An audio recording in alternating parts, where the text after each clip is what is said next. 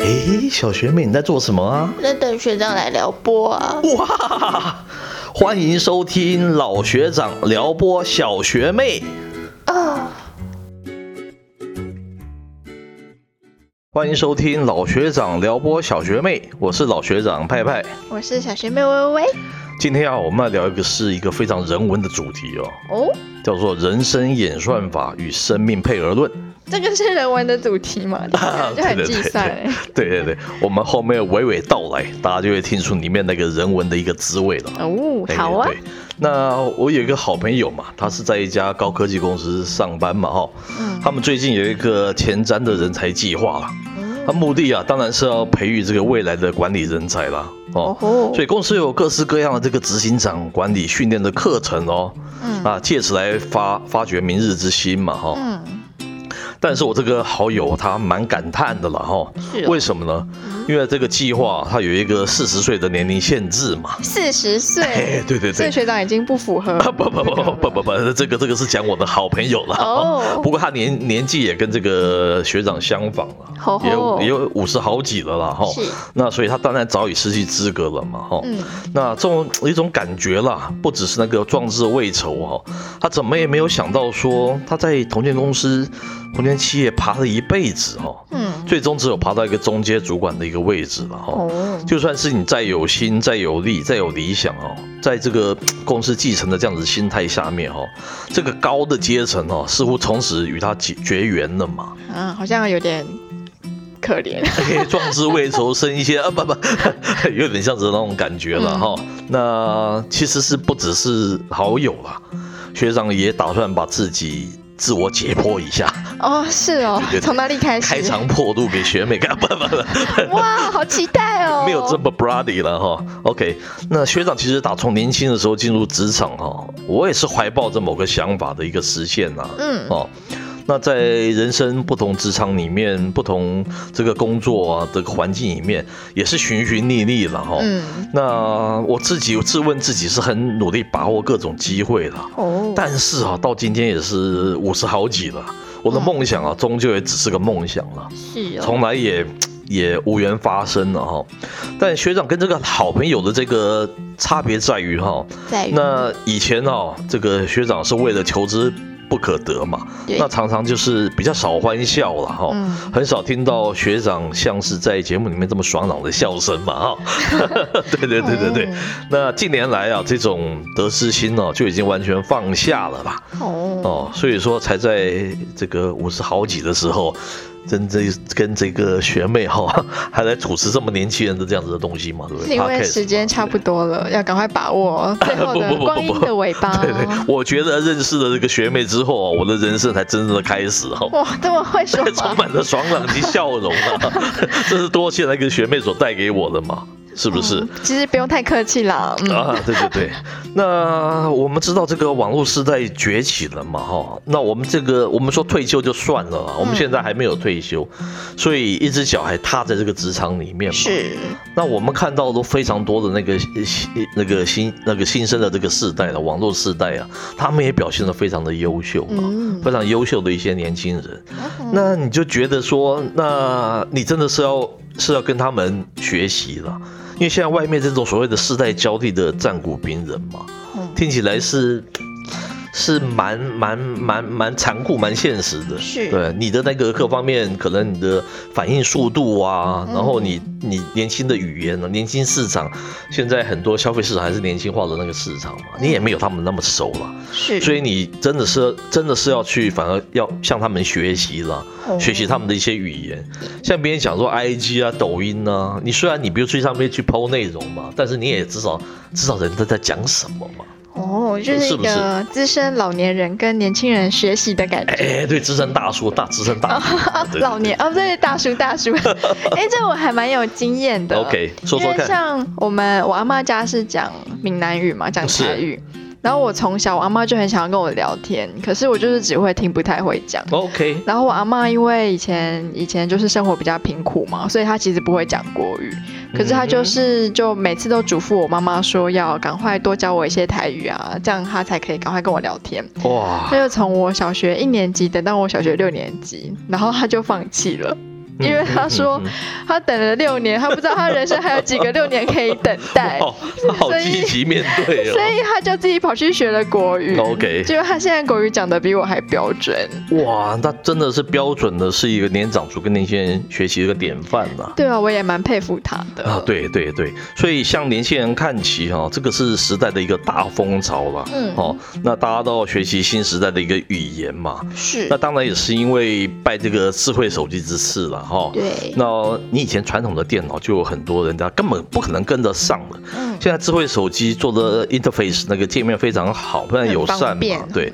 所以很多像是五十六十岁的人呐、甚至于六十七十岁，呃，这个这个学长的好朋友啊，他们也天天在所谓的滑脸书哦，哦是还，有玩这个网络游戏哦，嗯哦，那玩的也非常好嘛。那我们知道这个职场的后浪哦，推进是非常的汹涌了哦。是，那主动啊，或是被动啊，被迫离开职场，再加上所谓的这个一九四五年哈、哦，二次大战的结束嘛，那所谓的这个婴儿潮了哈、哦。婴儿潮，哎，对对对是什么，baby 意思 boomer，、啊？婴儿潮就是一九四六到一九六四年，就是战后，因为战后嘛，哦嗯因为死了很多人，死了好几千万的人，那就是要大量的大量的生孩子嘛。国家也强调什么增增产报国，那个时候你可能现在不是很清楚了。少子化是是哦是新的现象啊，是最近哦十几二十年的新现象。我们对啊那时候是叫 baby boomer，就是大量生很多的孩子嘛，因为战后，因为死了很多年轻人送到战场嘛哦。原来如此，所以那那那一票的人哈、他们嗯到了这个所谓的二零一六年啊、他就开始，他已经已经年满六十岁了嘛，嗯，那从此就转换成是一个大退休潮了，嗯这对全球来讲都是一个非常重要的一个课题哈、嗯是，为什么呢？因为我们假设这个退休年纪哦，从过去的六十五岁提前到六十岁哦，以对，台湾人平均寿那个寿命哦八十岁来讲，嗯，他还有足足二十年的余生哦二。十年，其实 好像哎蛮对对对久的耶。我们以前讲余生，好像你剩了死剩五年这样子的那种余生那种光景 了、 哦。现在对对的对二。十年，这样接近一个世代。哎，对对对，那我们学呃学长也有很多童年的朋友哈、嗯他们碰到余生的问题哈、突然他不知道怎么样去面对了，你知道嗯吗？因为以前我们那个工作，我们现在不是斜杠族嘛，通常可能在一家公司就是待一辈子了，嗯都朝九晚五，是那被公司已经制约化了、是体制化了，嗯每天就是早早上打卡，下班打卡。现在突然把你 set you free，就是把你放自由了。嗯，那他们突然不知道怎么样面对自己的那个生活、哎，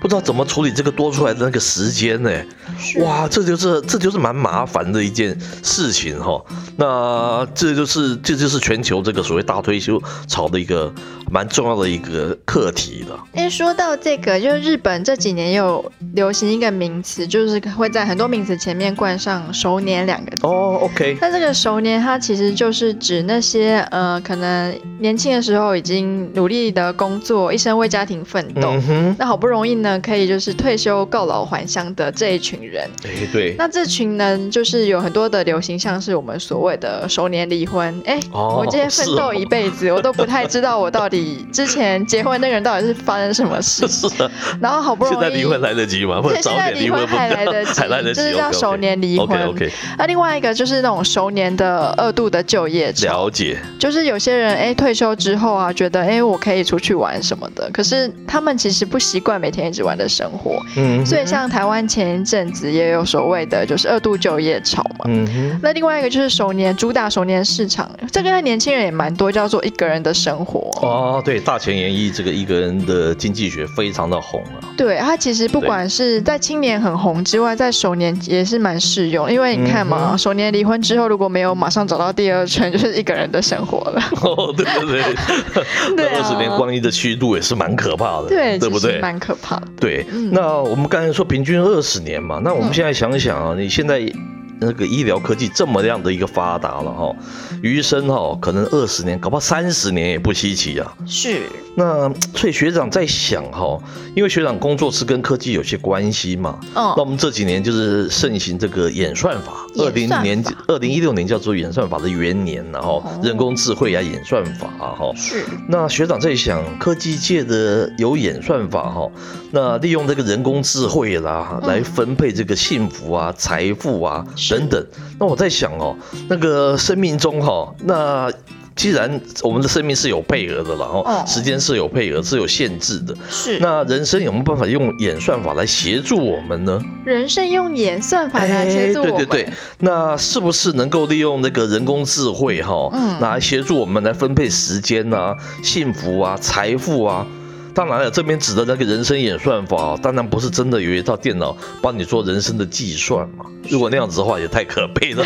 那活得跟机器人，那不如不要活算了，对不对？对它是用一哦种心法了哈。可是它有可能实现吗？哎，是有可能他，你把他精神哦嘛，把他的精神啊分配啊，这样子合理分配的精神啊，你不同的不同的 item 嘛，你人生中不同的 item，你给他分配多少的时间，哦，嗯用一种这样子的方法来做一个平均，就是比较那学长什么时间分配的的？最多啊？哎，我可能我可能之前的我我之前的不好说啦，之后我可能跟小学妹的这个 p a c k a g e 分配的时间是最多那的。就要靠大家多多支 持哎 那那喽，那才能得到这对对个对殊荣是是是，，霸一定要占大学家长一的定所要有的按时赞啊、间。分享 啊，对不对？对才有办法，还有订阅啊，对不对？嗯那就是把这种人工智慧的精神啊，化作自己是自己的生活内容以及行为准则的一种心法啦。是它，强调的啊其实是平衡啊、中庸啊跟分配。嗯，对我是个人是这样子，只是在这边揣测啊、揣度有没有这样子的东西啦。是那其实后来找资料发现哦，今年初哈、由天下文化出版的一个李开复先生的新书，哦叫做《李开复给青年的十二封信》。哦哦，没有想到这个里面哈、那他所他是这样子说的啦哈、是年轻的时候啊，我对人工智慧产生无比的热爱哈、嗯无形中我的思维方式与电脑演算法的这个清晰逻辑啊，如出一辙。这么有逻辑， 哎，这么有逻辑啊！哦，他他可能不觉得自己像机器人啊，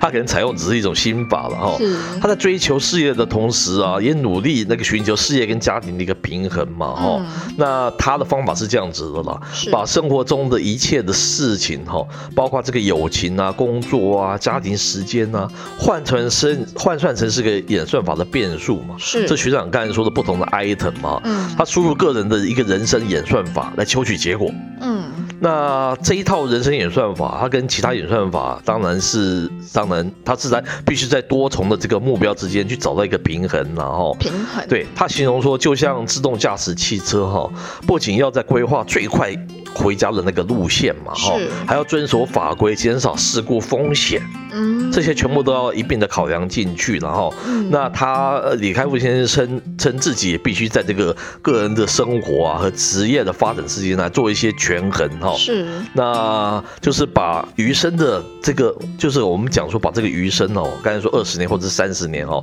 把时间分配在以前比较没有做过的事情，嗯但是同时你也要注意这个健康啊、生活啊、跟家人的关系啊，嗯它都是它都是平衡的一种嘛。但是这种演算法是比较科技的东西，可是我们人生是很人文的、啊。哎，对那，他这样子把它这样汇流在一起，那我们哎，要怎么做？它就是我们算出来是一回事啦，你要怎么过又是一回事。那真的都算好了，真的有比较好吗？我还蛮好奇学妹提的。的非常好的问题嘛，它这个其实一种是讲人算法，人算法是科技的嘛，哈、是然后讲说这个人生，它当然是人文的嘛，哈、嗯它其实就是我们现在讲这种所谓的跨跨界或是汇流的一种思考的一种延伸呐、哦它就是把人文跟科技把它整个整合在一起，这个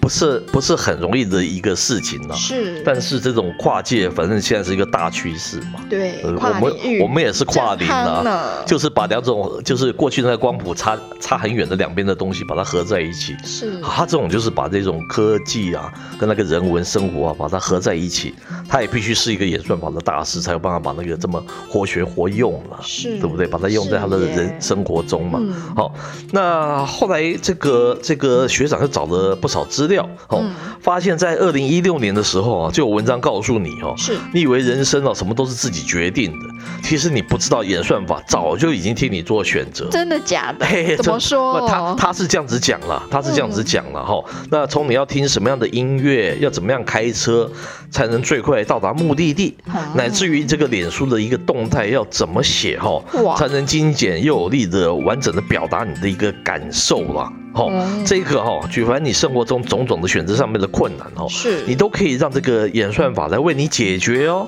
可是这样感觉起来好像活得很像机器人 哦，所以这边讲的是，其实你是在不知不觉，哦，所以是嘿无你意识你中你还是照样过你的生活，是可是 push 出来给你什么东西，你做的什么选择，后面它是机器的。好惊人哦。哎、其实其实只是只是某些人他并不清楚啦，其实实际上已经是已经是人生跟演算法合在一起是是的都汇流的那种情况了哈。哦，大所以概是这样子的一个所以概最近念。我有听到一些报道说，有人说我们现在的现世其实就是一个虚拟世界，我们的哎对人生都是已经给人家算好。是是是然，后假如说今天这个实验者丢了一个病毒进来，看我们对怎么应对。对然后今天哎有个金融海啸，看我们人类怎么去面对它、哎的确解决是它。对，哦，那所以它其实也是同一个道哎、理。是你你我虽然没有特别研究过量子，但我也听过量子大师讲说，其实有两个两个你耶同时存在耶。真我假的我听的是蛮悬的啦，哈，是哦都是蛮悬的，那是那是量子学，啊我不敢我不敢在这边讲这个学问、啊那。另外一个学长也是学旧型的嘛？哦，非常就是它是就是就是台湾也算是。就是有名的这个十大量子的一个大师之一了，哈、哦我这边就就就不提没他有，了我，其实 对，是不是被想要问平行世界另外一个学长也是学旧型的嘛？是是， 那那可能是像上次上次学长所录的那一集哈、我是为了分身，哦，赶快去听哦。可能有五个十个我哈、哇在不同的世数位世界里平行时面，空里对，在那边遨游了哈、是 OK，那可以可以点播我们之前曾经讲过那个在数位时代，呃，在数位时代怎么做自己嘛，嗯哦这一集 OK。那到了二零一九年哈、还有专书更露骨哦，直接讲说是叫做介绍人生演算法哦，他强调是即将到来的这个人工智慧时代哈、嗯 AI 技术不再单一服务于人类的一种工具，它已经不再是只是单一服务于人类了哈、好是它将与人的命运息息相关哦。嗯，哎，他形容这个科技发展呢、刺激的这个文明的进步哈、哦，是也会潜移默化改变我们的认知结构跟生命历程。讲的已经好像更玄学了哦，是有更有不过更有那个形上学那种感觉了。是，不过像这样子依循人生演算法，就让我想到我的姑婆。哎，我姑婆她已经九十六岁了，哇哦，她的人生基本上哇啊，你的她亲戚好多、哦，对 我们是一个大家 族。对对对。，那她基本上她就是退休了嘛，就是以长寿为目标。是那为了预防那些就是三三高啊，所以她就会呃尽可能的减轻体重。嗯哼然后就是不嗯能吃太咸，所以她的汤、她的菜全部都是吃起来跟水没有什么两样。哼那基本上他也像蛮像机器人 的。。就是吃鸡油的感觉 对然后重点是他每天早睡早起， OK，而且他就是他不喜欢人家突然约他，因为有一次我就在他家附近，我说：“哎、姑婆要不要出来走一走？”他说：“哦我没办法，因为我今天嗯哼嗯哼我的心情都已经分配好了，我没有办法接受这个突如其来的活动。”嗯哼，他就有点像是机器人这样的生活，他好像就怕提早把什么配额用完了。假如说他今天汤只能喝一百碗，哦，那今天把它稀释成我一次的一碗，其实只有一千碗之分之一好了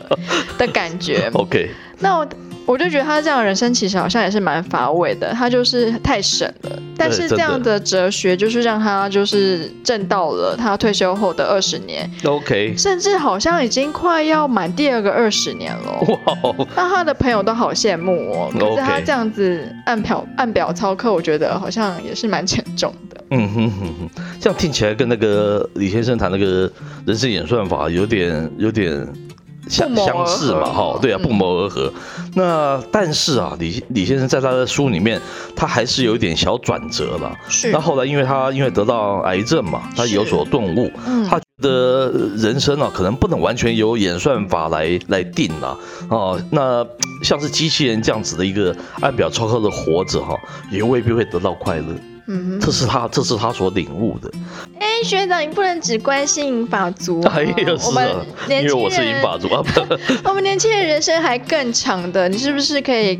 让我们在起点得到一些 hint，是让我们是走是到终点的时候会比较开心？是是是，这是好的好的转好的一个转折嘛哈。嗯，那刚才学妹有提到配额了，那我就提到一个配额的一个故事了哈。是，那为什么要提配额呢？这边是其实也蛮有感而发的啦。嗯我们说那个战后婴儿潮，它有人说他们是就是有史以来最富有的一代，因为嗯，战后这个百废待兴，是，你只要做什么东西，只要做久了，哎，你都会发达。 啊是哦，哎，最有钱的就这一代哦哦。那相对现在年轻人就有那种被剥夺感，他对他是这样子来的啦哈。有落差感。哎，对，机会好像比我们那个时候是少很多了。可是哈、这边就衍生一个问题，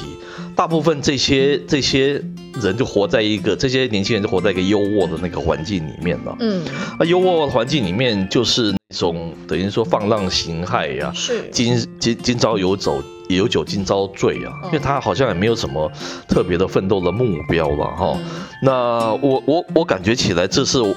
我想要给年轻的一个人的一个建议了哈，就是用一个配额论来来提出这样子的一种想法了哈。是那我们知道这个烧鹅啊，它是香港人非常喜欢的一个传统名菜之一嘛。哦，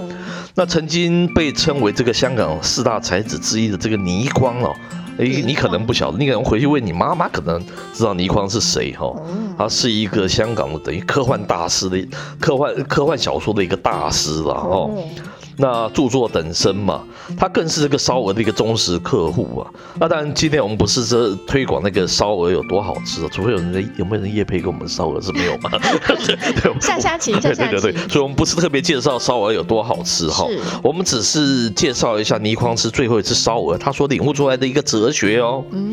那倪匡说哈，烧鹅是他每次打牙祭桌上的一个必备嘛。是那不知道他吃了多少年呢、有一天呢、他老婆同样也为了不知道庆祝什么事情哦，嗯买了一整只的烧鹅给他吃。哇，哎，奇怪的是，当他夹起某一块准备放入口中的时候，哦，这时候他却突然完全没有胃口，不想吃了。是哦，哎，甚至于连那个手上那个筷子夹的那一份呢、他都吞不下去，都得放下哦。哦，这么哎夸，非张，常有趣，非常有趣。所以倪匡他有感而发啊，因此感悟出了这个所谓的生命配额论嘛哈、怎么说呢？倪匡哈、曾经自称是这个自有人类以来哈、汉字写的最多的人。哦，真他的假的？曾经呢，对每天呢、他可以写写两万字哦，嗯很可怕嘛，非常可怕哦。有些人可能一辈子还写不到两万字， 不，这这这个这个这个这个不好对比说太不大好了，对说嗯对对。他二零零五年的时候，他啊小说写到一半。倪匡突然觉得这个写作配额已经用光了哦，嗯完全写不下去了哦，连一百字他都已经写不出来了哦哇。所以二零零五年那个变成他的封笔之作嘛，嗯，还要把那个稿费已经预定的稿费给整个给他退回去，那哇写不出来了哦哈、是那他曾经是个烟酒鬼嘛，那有一天突然觉得烟酒好乏味哦。嗯他曾经也是一个风流烟之客了，喜欢在欢场里面来来去去的。嗯他最终啊，就是只愿陪伴在一个人女人身边。嗯那个人当然就是后来的倪太太了哈。是这一切的改变哈，这个倪老啊，用了他的生命配额论来让自己更释怀嘛哈。嗯他感悟到了人生中的每一样东西哦，都有是配额的哦。是，写作有哈，这个烟酒有，爱情有，烧鹅也有啦。那学长怎么想呢？那我个人是这样想啦，年轻人生活太富裕了哈。嗯那那现在年轻人嘛，比我们这个年纪，很早就领略到很多我们可能在五六十岁的时候才能领略的东西了。嗯，我父父父执辈那个时候，甚至于他六十岁才第一次被我这个儿子带出国嘞。嗯他之前还没有出国的习惯呢，更不要说很多美食哦，都是他很大年纪的时候我才带他去享受的。现在年轻人很多时候他就已经很很多年轻的时候他已经经过那种大师的那种演唱会啊，或者是听过交响乐呀、啊，嗯是享受那种那种米其林的那个美食啊，嗯然后已经去过那个不同国家旅游，已经几十个国家啦、是哇，真的是，那我感觉起来他好像提早把生命过完了嘛。那他只就是他未来的那个几十年，他只剩下一个苍白的一个生命了、啊那人生他只会越来越觉得乏味嘛。哦，我就建议啦，就年轻人要把这个配额论啊存乎一心呐、啊 是他的意思是说，年轻的时候就不要，就是爱情你就不要不可燃尽嘛，富贵不可享尽哦，嗯人情不可用尽，机关不可算尽，繁华不可看尽哦。嗯最好人生中的种种的那种体验，种种的享受，是哦，即使没有那个人生演算法，你也要心存一种节制啊，嗯留余地的这样子的一个念头哈、是留一些嘛，但你就是日后来慢慢使用用了，把它慢慢慢慢分配到你生命的一个终点。当然不可能配的那么好了，我讲的是一种一种哲学了哈。是哦那你就不会有倪匡先生这种咽不下那个最后一口鹅肉那样子一种感叹了嘛？是也像不只是老学长给我们年轻一辈这个建议了。那因为我以前有待过，就是当过家教，是我也教了很多的国中生跟高中生。嗯哼，那么每次在那个我赚人 哦不少钱啊了。不够多，所以才在这儿啊。好那他们在人生的岔路的时候，不管是国中选高中，是要选一般高中还是高职， 嗯然哼后要选大学的时候，要选的是技职的科技大学还是一般的大学， ，OK，他们都有非常多的疑问。那他们第一个问的就是，那我要选什么？嗯哼，那我很呃下意识就会问说，那你对什么有兴趣呢？你喜欢英文，喜欢数学，喜欢什么东西？他们所有人的回答都非常的一致，就好像 OK 套好的一样。他们说他哦们不知道。哇哦，那我这个时候就会跟他说，我小时候的做法是什么样子。因为你如果说你对这个世界完全就是陌生，对，嗯然后也不清楚你喜欢什么事情，那你又不开启去尝试每一件事情的机会的话， OK，那基本上你就会一直选选到四十岁，然后你可能都还不知道你要选什么东西。了解，所以配额论有的时候呢是告，当然是告诉你很多好处哦，不要年轻的时候就用光光了，，对，要留一些老的时候用。那我，但是我也鼓励年轻一辈，你在你还有青春年华的时候，多去尝试一些比较不一样的东西，是，这样你就可以避免到说你以后要做选择的时候根本不知道，你只知道有选项 A，你就只好选了 A。那你不知道还有 B、C、D 啊？哦我觉得是这样子。这学妹这个建议非常的好，嗯这种刚好不是那种浪子青春，但是很晚都还没有打开自己的配额啦，有点可惜啦。对对啊你搞不好有 A B C D E 这种你非常喜欢的东西，可是你搞不好到六十岁才开始去去开启它，是那，你只你你你你只剩下短短的那个什么二十年能够来享受它，就蛮可惜的不是蛮可惜的嘛？对啊哈、那这算是一种 type 了。是那提到哈、这种就是这种学生哦，要提早使用的配额，不要到老了才想要想要做什么。嗯那其实学长想到的是反过来给我们这些一些老年人的一些建议。哦，那些人是反而是相反的哈、是他不是那种就是放浪形骸、浪掷青春那种今朝有酒今朝醉的，嗯他反而前半生劳劳碌碌的，然后嗯，就是你知道生活很规律嘛，是那什么东西都不敢去尝试，嗯然后就是很遵守的生活的一些 discipline，很很自律。那我劝他啊，这个活了大半辈子，到六十岁了，其实蛮辛苦的啦。嗯他下半生应该反而学习那些今朝有酒今朝醉的那些年轻人了哈。嗯那我的周遭也不乏有一些这种这这样子的一种朋友了，是他们一周平均有三到四天的社群生活哦、哇，哦，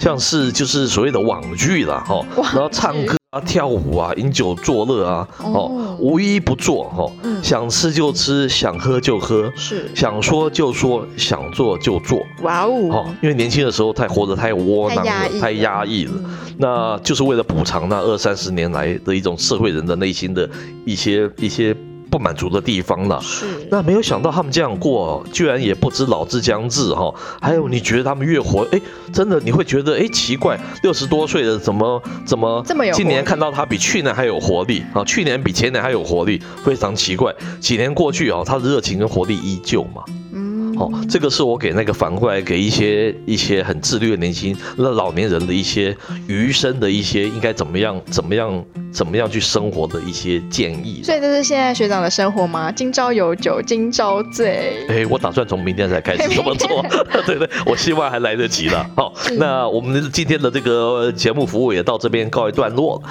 那我是老学长派派，我是小学妹微微，我们下回见喽。拜。